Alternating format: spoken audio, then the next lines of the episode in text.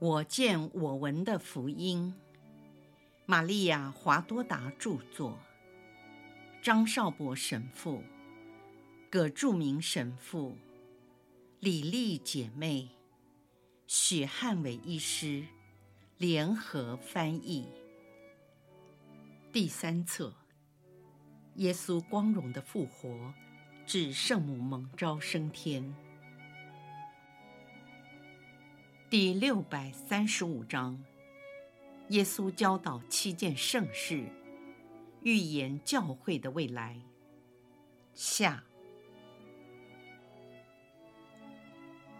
你现在就要离开我们吗？就在这个山上。他们满面愁容地问：“不，没那么快。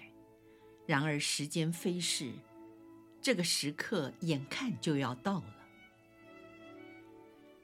这时，伊撒格展开双臂，跪在耶稣的脚下说：“主，请你不要撇下我，独自留在这世上没有你。从你诞生到死亡，从死亡到复活，我始终爱着你。如果你不在我们中间，我们的心会很难过。你曾垂听了厄里叟父亲的祈祷。”你也曾满足了许多人的恳求，主啊，求你现在垂听我祷。你还要活着，继续从事传扬我的工作，甚至可能为我而光荣殉道。过去，你虽然只见过婴儿时期的我，却为我做了见证，且受了苦。难道现在你害怕为光荣复活的我作证吗？主啊，我的光荣就是跟随你。然而我又穷又没有知识，但我所有的一切都乐意地奉献给你。现在我唯一的愿望就是跟随你，但由你决定，不止现在，直到永远。耶稣把手放在伊撒格的头上，有一段相当长的时间。他轻抚着伊撒格的头，并向在场的人说：“你们没有人再提出了问题吗？这是我给你们上的最后几节课，向你们的师傅开口吧。你们看这些天真的孩子，和我是多么的热络以及信赖我。”事实上，马尔齐安正把头紧紧地靠在耶稣的身上，而伊萨格也毫不犹豫地提出他的请求。博多说：“说真的，我们有问题要请教你。你们说吧。是昨天傍晚在你离开之后，我们对你说的话曾经讨论过。”还有你刚才说的，在我们的脑海中又增加了些问题。昨天和今天，若是我们没有记错，你曾说在我们中间可能很快就要发生异端和分裂。这一点，我们应该对那些想加入我们团体的人要非常的谨慎，因为异端和分裂的种子。一定夹杂在他们中间。你认为是这样吗？有关接受或不接受我的问题上，目前以色列不是已经分裂了吗？你的意思是说，在爱我的以色列人中，将不会有任何异端或分裂，对吗？以色列自古以来不就一直在分裂吗？特别是有关追随我的问题上，他们难道没有任何歧见吗？我实在告诉你们，异端的根源已存在他们心中了。但是，以色列自许多世纪以来，只在外表忠于信仰，事实上，他们崇拜偶像，又信奉异端。你们也知道他们的偶像和异端是什么？外邦人将来会比他们更好。因此，我从不把外邦人排除在外。我告诉你们，你们也要按照我的样式去做。对你们来说，这可能是最难为的一件事。这种情形我也很了解，但你们要想到，先知们曾预言，外邦人要被天主召唤，然而犹太人却心如铁石。你们有什么理由把那些爱我、视我为他们心灵所渴望的真光，前来寻找我的人，拒绝于天国的大门之外呢？你们认为这些直到目前还没有认识天主的人，比你们更加有罪吗？并且因为他们信从了别的宗教，直到被我们的信仰所吸引。因此就不如你们了吗？你们不应当这样想。我向你们说，这些人大部分时间都比你们好，因为他们虽然信奉了不是完善的宗教，却知道如何生活在正义中。任何一个国家或宗教，都会有好的信徒和良民。天主只看人的行为或善举，不注重悦耳却空洞的好话。一个外邦人，如果他常按照天理良心行事，无形中等于遵行了天主在西奈山颁布的法律。像这样的人，怎么可能被天主抛弃呢？一个不认识天主诫命的人，只因为他的理智说这是不义的事，而强制自己不去做，并且他还忠实顺从了理智的指引。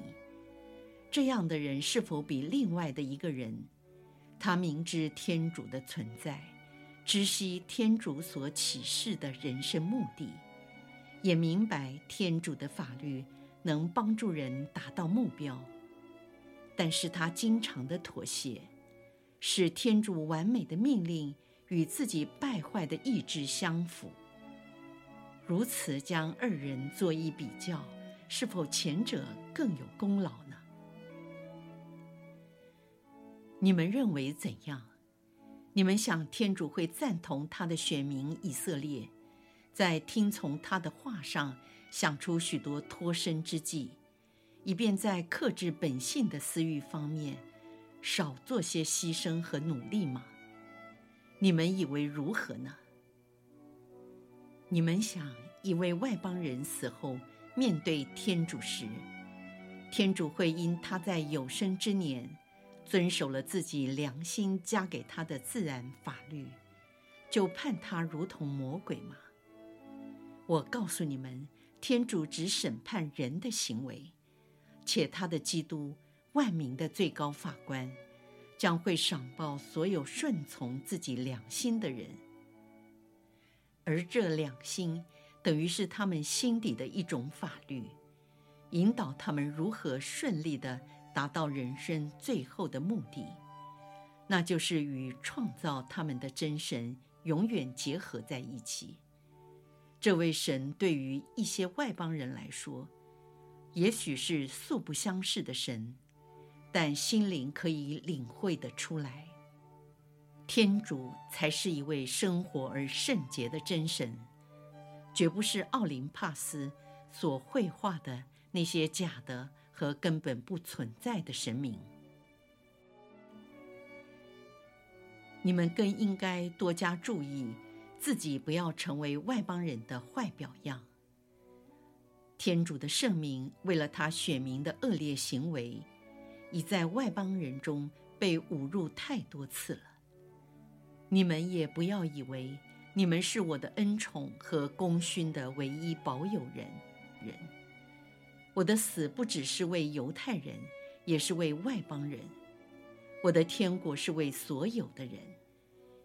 你们也不可妄用天主对你们的忍耐而自存地说：为我们来说，什么都是许可的。不对，我告诉你们，将来民族与民族之间已不分彼此，一切民族都属于我。我的子民中，在天主圣殿里曾用过的器皿，也就是侍奉过我的人，与新的器皿，新归于我的外邦人，当两者被放置在祭台上，都具有同样的价值。然而，有许多在圣殿用过的器皿，如果不是出于天主，都要被丢在角落，取而代之的将是那些新器皿，也就是新约时代的司祭和信徒们。他们尚未盛装过乳香、油、酒、香膏，但他们渴望被充满及使用，好光荣天主。你们对外邦人不可要求过多，只要他们有信德且听从我的话就足够了。将有一种新的割损礼要代替旧的割损礼。从今以后，割的是心，而不是肢体；割的是精神，而不是肉体。因为被割者的血，指的是那促使亚当。失去天主子女名分的情欲得以净化。我至圣的宝血已代替了那肉体的血。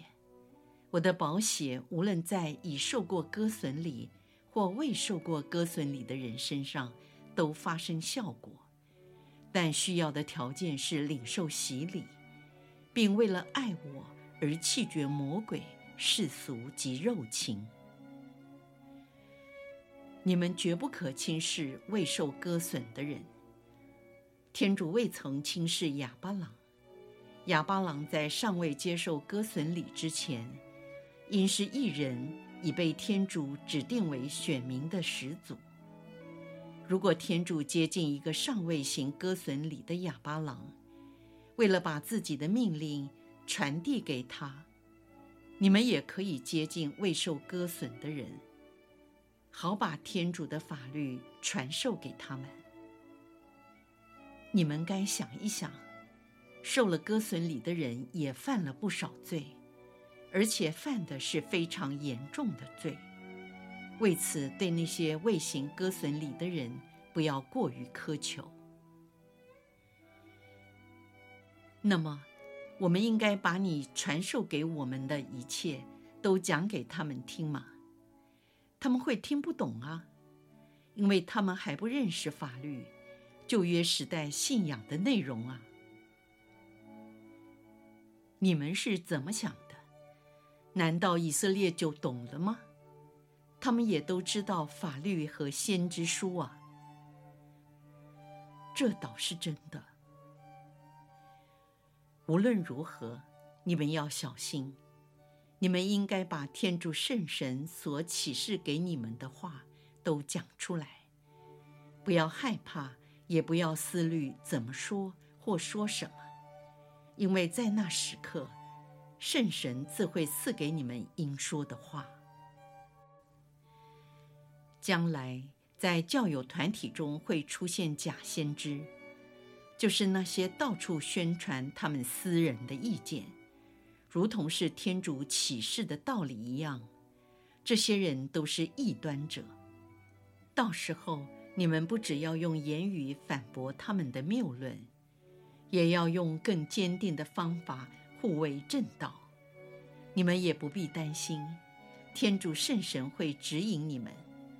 我从不说不会实现的话。我们对所有异端者应该做什么呢？你们应该尽力反抗异端邪说，但同时也利用所有的办法来规划他们，使他们回到天主的怀抱。你们要不厌其烦地去寻找迷失的羊，把他们重新领回羊站。为达到此目的，最重要的是祈祷，忍受痛苦。也劝更多的人与你们合作，特别邀请那些善良、热心、慷慨的教友，请他们做同样的善功，因为这样才能感化陷入异端的兄弟姐妹，使他们回头改过。这等于基督的苦难继续存在于基督信徒的团体之内。我没有把你们排除于我的苦难之外，因为我的苦难就是救赎世界的大业。你们都是同一基督奥体的各个肢体，你们应该互相帮助。谁的信仰坚强，就有责任帮助弱小的弟兄。谁在羊战中安居生活，就应该伸出手来，把远离羊战的弟兄们拉回来。那些已经成为弟兄姐妹，生活有如一家人，仍会有悖逆者产生吗？会的。为什么呢？有许多缘故，他们仍然取我的名字。并以我的名字为荣，还到处宣扬我的名，让人认识我，而且尽其可能使我被人人所知悉，直到天涯地角。对这些人的行为，你们不要禁止，因为我曾说过，谁不反对我们，就是倾向我们。然而，他们是我可怜的孩子。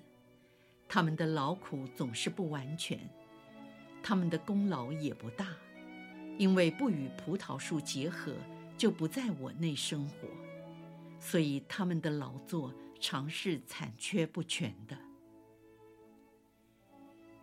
你们及那些继承你们的人，应该自动自发去找他们，千万不可像法利赛人一样说。我不去找他们，是为了避免被污染，或是出于懒惰说，在那里已经有人宣传主，我就不用去了；或者胆怯说，我不去，以免被他们排斥。你们应该勇往直前，我告诉你们，应该前往去寻找所有的人，直到天涯地角。使人人都认识我全部的真理，都认识我的唯一教会，并使所有的人都能加入我的教会。关于你所行的一切，我们是应该用说的，或是以笔录向他们叙述。我已经和你们说过，圣神会指示你们，什么应该说，什么不应该说。一切要看当时的情况。你们已经看见我所做的一切，已有人相信和接受，但也有的被人否认，还有的被那些恨我的人利用当作武器来攻击我。当我以师父的身份在大众面前行奇迹时，竟有人称我为贝尔泽布魔王。而现在我行了那么多超信的事迹，当他们知道以后，他们又会怎样变本加厉地辱骂我呢？可能他们也会提早迫害你们，所以你们暂时不要开口说，直到该说的时刻来临。当这时刻来到时，我们做证人的若已经去世，该怎么办呢？在我的教会中，常有司祭、教师、先知、驱魔者、见证者、行奇迹者、蒙启示者等各种职务，一切都根据教会的需要，好使信友大众由教会手中常能得到所需要的帮助。在天上胜利的教会。并不让训导的教会无依无靠，而且经常辅助地上战斗的教会。教会的三种情况：胜利的教会、战斗或旅途中的教会，以及炼境中的教会，不是三个互不相属的团体，而是一体的，共同形成独一的教会。在这里，所谓三个教会之间没有隔阂，反而只有爱的共融和共同的目标，就是爱那爱的本体天主，并在天上的国度分享他的爱。因此，地上的战斗教会要以爱心救助在炼境中的教会，也就是炼狱的灵魂。他们迟早要升到胜利的教会，但暂时还不能，是由于所犯的罪虽然已经获得赦免，而根据天主无限正义的要求，他们所做的补赎还不足。基督奥体所做的一切都应该在爱中，并为了爱而做。这爱等于是贯穿全身的血液。是绝对不可或缺的。我希望你们多帮助在炼狱中弟兄姐妹的灵魂。如何帮助？多行慈善事工，也就是所谓行哀经和神哀经。在世所行的这些善功，都可以赚得天国的赏报。我实在告诉你们，为救助亡者所行的善功。好使他们提前进入永恒的安息之中，乃是属于慈悲的行为。天主非常祝福行这种善功的人，同时凡是获得你们帮助的炼灵，会永远的感谢你们。在世界末日死人复活的时刻，你们都要集合在基督至高者法官的面前。在我所降服的人中，有那些在世上曾以奉献和祈祷，关心也救助了炼狱中的灵魂，使他们得享永远平安的人。没有任何一项善功会失掉他的赏报。许多人一生没有讲过道理，没有施行圣事，没有进行过任何福传的工作。也没有进入任何修会，只是做了许多祈祷和忍受痛苦，为救助炼狱灵魂，使他们安息，以及为了罪人的悔改。这些人将来在天国要大放光明。这些人都属于籍籍无名的司机，没有人认识的宗徒。他们是一些只有天主才知悉的牺牲者，将来都要得到天主赐给他仆人的厚报，就是因为他们终身做了爱的牺牲，为了他们的弟兄姐妹，也为了天主的光荣。我实在告诉你们，升天国的道路很多，这是其中之一，也是我圣心重视的一条。你们还有别的问题吗？尽管问吧。主，昨天，不只是昨天，我们想起了你曾说过的话。你们将来要坐在十二个宝座上，审判以色列十二支派。但是现在我们只有十一个人。那第十二位是谁？你们应该去选。伯铎，这件事由你负责。我，不，主，请你自己指派。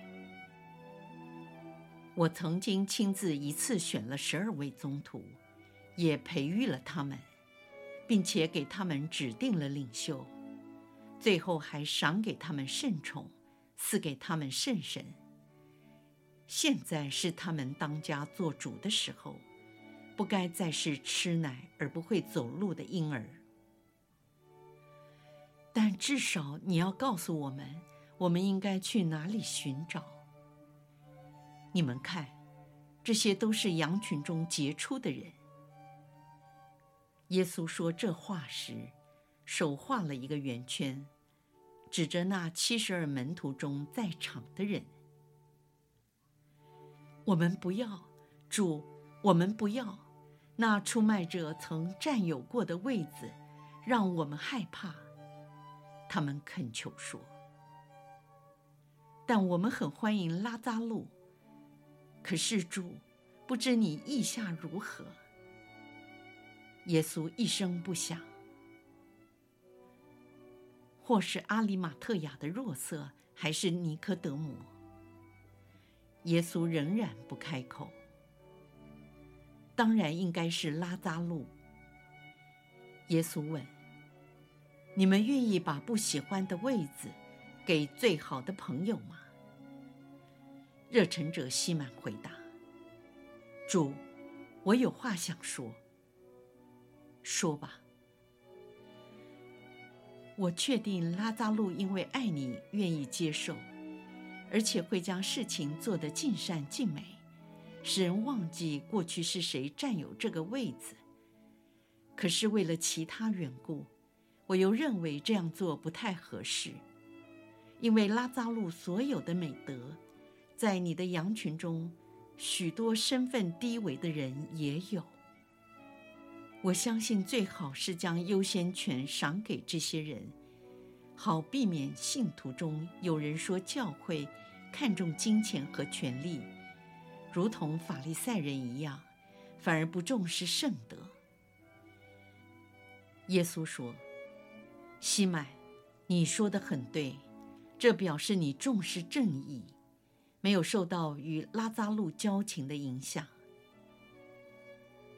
那么，我们就选择马尔奇安成为第十二位宗徒好了。为了弥补可怕的空缺。”我虽然愿意接受这个职位，但我还太小，怎么和大人交谈？主，请告诉我，我说的对吗？马尔奇安，你有理。无论如何，你们不要着急。不久，你们将感到惊奇，因为你们会思想一致。现在你们祈祷吧，我要走了。你们回到自己的地方，并专务祈祷。我现在和你们告别。你们要准备在祈夫月十四号一起来到伯达尼。注解：希伯来人的祈夫月，大约在四月至五月之间。耶稣站了起来，全部的人都跪在他的四周。并俯伏于地，脸紧贴在草地上。耶稣降服了他们。这时出现一道光芒，将他包围隐蔽起来。他便在刹那间完全消失。每次他的显现或离开，都有一道预报的光芒出现。